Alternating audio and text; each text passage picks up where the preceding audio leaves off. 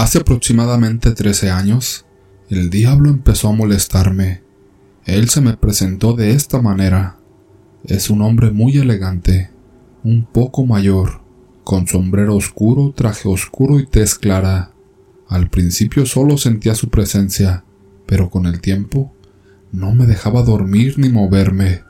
Comenzó lamiéndome la espalda. Su lengua estaba muy caliente y me quemaba. Luego, las cosas empeoraron. Me tiraba de la cama y peleaba con él o con ellos. Me jalaban muchas manos y me arrastraban por el suelo. Cuando lograba soltarme, todo volvía a la normalidad. Solo rezaba y pedía ayuda. Después, llegaron los lamentos. La primera vez decidí enfrentarlo. Estaba en el cuarto de mi abuela y había un pasillo que llevaba al baño y a la sala. Los gritos eran desgarradores. Lloraban con un dolor profundo. Salía del cuarto para ver qué pasaba, pensando que había ocurrido una tragedia. Los lamentos provenían del baño. Quise abrir la puerta pero no pude. Grité preguntando qué sucedía pero no obtuve respuesta. Me dio mucho miedo. Así que corrí a la sala donde mi tía estaba planchando. Le pregunté si había escuchado lo que pasaba y qué ocurría. Ella me dijo que no estaba segura y que se sentía muy inquieta. Me senté en la sala y comenzó a invadirme un profundo sueño. En ese momento, empezaron a apretar mi cuello. Veía a mi tía planchando y la televisión encendida. Pedí ayuda, pero nada funcionaba. Cuando finalmente recuperé la conciencia, mi tía me dijo que intentaba despertarme, pero no podía, que me estaba ahogando. Días después, fue cuando vi por primera vez a ese ser. Era ya muy noche. Casi estábamos a punto de dormir.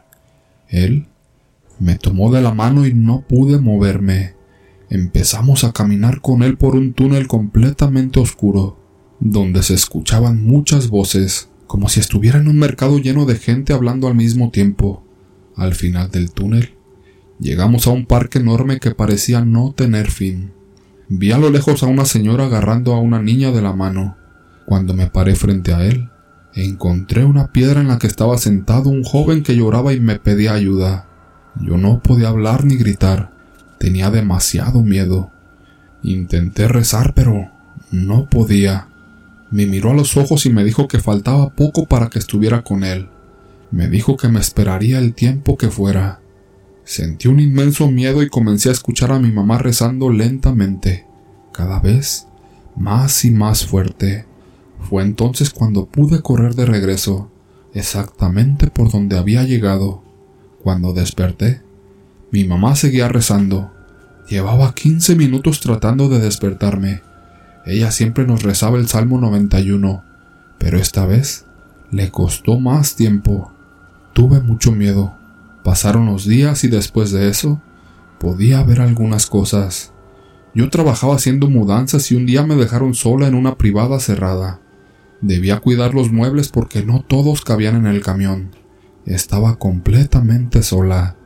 En ese momento, llegó una señora mayor, nuevamente muy elegante. Yo estaba sentada en un sillón. Me miró y me preguntó la hora. Le respondí, pero siguió caminando hacia mí. Volvió a preguntarme la hora y continuó caminando. Quedamos a centímetros rostro a rostro y le respondí que no tenía miedo. Ella me dijo que sí lo tenía. Ella lo podía ver, sentir y oler. Obviamente estaba aterrada. Ella me miró a los ojos y me dijo que no le temiera, que no podía hacerme daño. Me dijo que aún faltaba un poco. Sin embargo, sus ojos completamente negros me causaron un gran escalofrío. Se dio la vuelta y se fue caminando. Cuando estaba a punto de llegar a la esquina, me levanté y fui tras ella, pero ya no estaba. No había forma de que se hubiera ido, ya que la calle estaba cerrada y era una privada.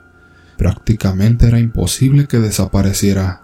Fue entonces cuando me di cuenta que todo estaba conectado, el hombre que había visto y la mujer que se me había presentado en ese momento. Ellos se siguen apareciendo a diario, me atormentan con su gruesa voz por las noches antes de dormir. Abro mis ojos y puedo ver miles de rostros impregnados en las paredes de mi habitación. Los olores son asquerosos. Huele a caño y a huevo podrido. Esto se ha vuelto algo cotidiano para mí. Por el momento he tratado de acercarme más a Dios, ya que es el único que me ha ayudado en estos momentos. A veces hablo con Él para que me cuide, pero vivo con el miedo de que algún día cumplan lo que me dijeron. Trato de llevar una vida lo más recta posible, para no llamar su atención, pero nada funciona.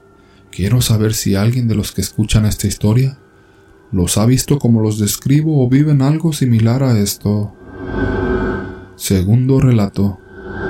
Hace un tiempo atrás, pasó algo que todavía me pone los pelos de punta cuando lo cuento. Mi hijo, el pequeñito de la casa, siempre ha tenido un peluche. Uno de esos ositos de felpa que desde pequeño lo tiene. Ha formado un vínculo con él, ya que desde la cuna lo acompaña. Duerme y juega con él. Es como si fueran uña y carne. Una noche después de acostar a mi hijo y asegurarme de que todo estuviera tranquilo, me disponía a tomarme mi merecido descanso. Estaba en mi sillón favorito, entre dormido de lo cansada que estaba, pues había sido un día agotador y me dispuse a mirar la tele, cuando de repente vi de reojo que algo se movía en el pasillo. Yo lo ignoré pensando que era solo mi imaginación jugándome una mala pasada. Quizás era el cansancio que me estaba haciendo malas pasadas con la vista. Además, era mi momento de relajación. No pretendía ponerme a pensar en esas cosas que me distrajeran de mi merecido descanso. Pero estaba equivocada, ya que no pasó mucho tiempo antes de que mi atención se volviera otra vez hacia el pasillo. Y esta vez no había lugar para dudas el peluche de mi hijo, ese osito de felpa que siempre se quedaba quieto en su cama, esta vez se movía. Hacía movimientos lentos como si estuviera dando pasitos pequeños. En ese momento, froté mis ojos pensando que tal vez era el cansancio jugándome una broma, o que estaba imaginándome cosas que nada que ver. Cuando volví a mirar, ahí estaba el osito moviéndose otra vez. Mi corazón se puso a latir a toda marcha. Yo me levanté con cautela y me acerqué al pasillo, casi sin querer creer lo que veían mis ojos. El peluche seguía moviéndose. Eran movimientos lentos y débiles, pero se movía. Era aterrador ver ese pedazo de tela que todo este tiempo me había parecido tan tierno, pero esa noche estaba frente a mí. Me parecía muy macabro. Era como si tuviera vida propia. Sentí un escalofrío recorriendo mi espalda pero no podía apartar la mirada. El miedo y morbo me invadían. Quería salir huyendo y esconderme, pero también quería presenciar esto. Del miedo no supe qué hacer. Tenía un par de opciones en mi cabeza. No sabía si despertar a mi hijo o llamar a mi esposo para que vinieran a verlo. En ese momento, el peluche se detuvo de repente. Solo se quedó quieto sin más hacer nada. Yo apenas respiraba. Me quedé petrificada como estatua en mi lugar, esperando cualquier cosa pero no volvió a suceder nada. El osito simplemente dejó de moverse, como si supiera que estaba siendo observado. Después de un rato que se sintió como una eternidad, me armé de valor y agarré el peluche. No sentí nada raro en él, ninguna vibración ni movimiento. Lo revisé esperando ver un mecanismo que lo hiciera moverse, para que me explicara el porqué de su movimiento, pero nada. Solo me hacía tonta ya que ese peluche era solo eso, un pedazo de tela. Tantos años teniéndolo en casa, yo sabía que no se movía y que solo era tela con relleno. Todo en él estaba como siempre. Lo metí en una bolsa de basura y lo saqué a la calle. Lo puse en el bote de basura y un par de horas después, el camión de la basura se lo llevó. Toda la noche estuve dándole vueltas en mi cabeza a lo que había pasado. No lo podía creer. Me sucedió, pero no lo podía creer. Este relato pocos o nadie me lo creerán, pero en verdad me pasó. Tuve que lidiar por unos días con mi hijo y su dolor por la pérdida de su peluche. Me rompía el corazón verlo triste, porque lo extrañaba y no podía dormir sin él. Pero no podía permitir que esa cosa siguiera en la cama de mi hijo. Lo siguiente que les contaré, no me lo creerán.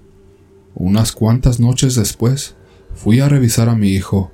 Sorprendentemente parecía haberse adaptado a que el peluche no estaría más con él. Pensé que dormía plácidamente, pero al quitar su cobija, nuevamente estaba ese osito con él. Lo tenía abrazado. Fue aterradora esa sorpresa. La verdad no sé qué hacer ya con él. Lo he tirado varias veces y hasta lo he quemado, pero siempre regresa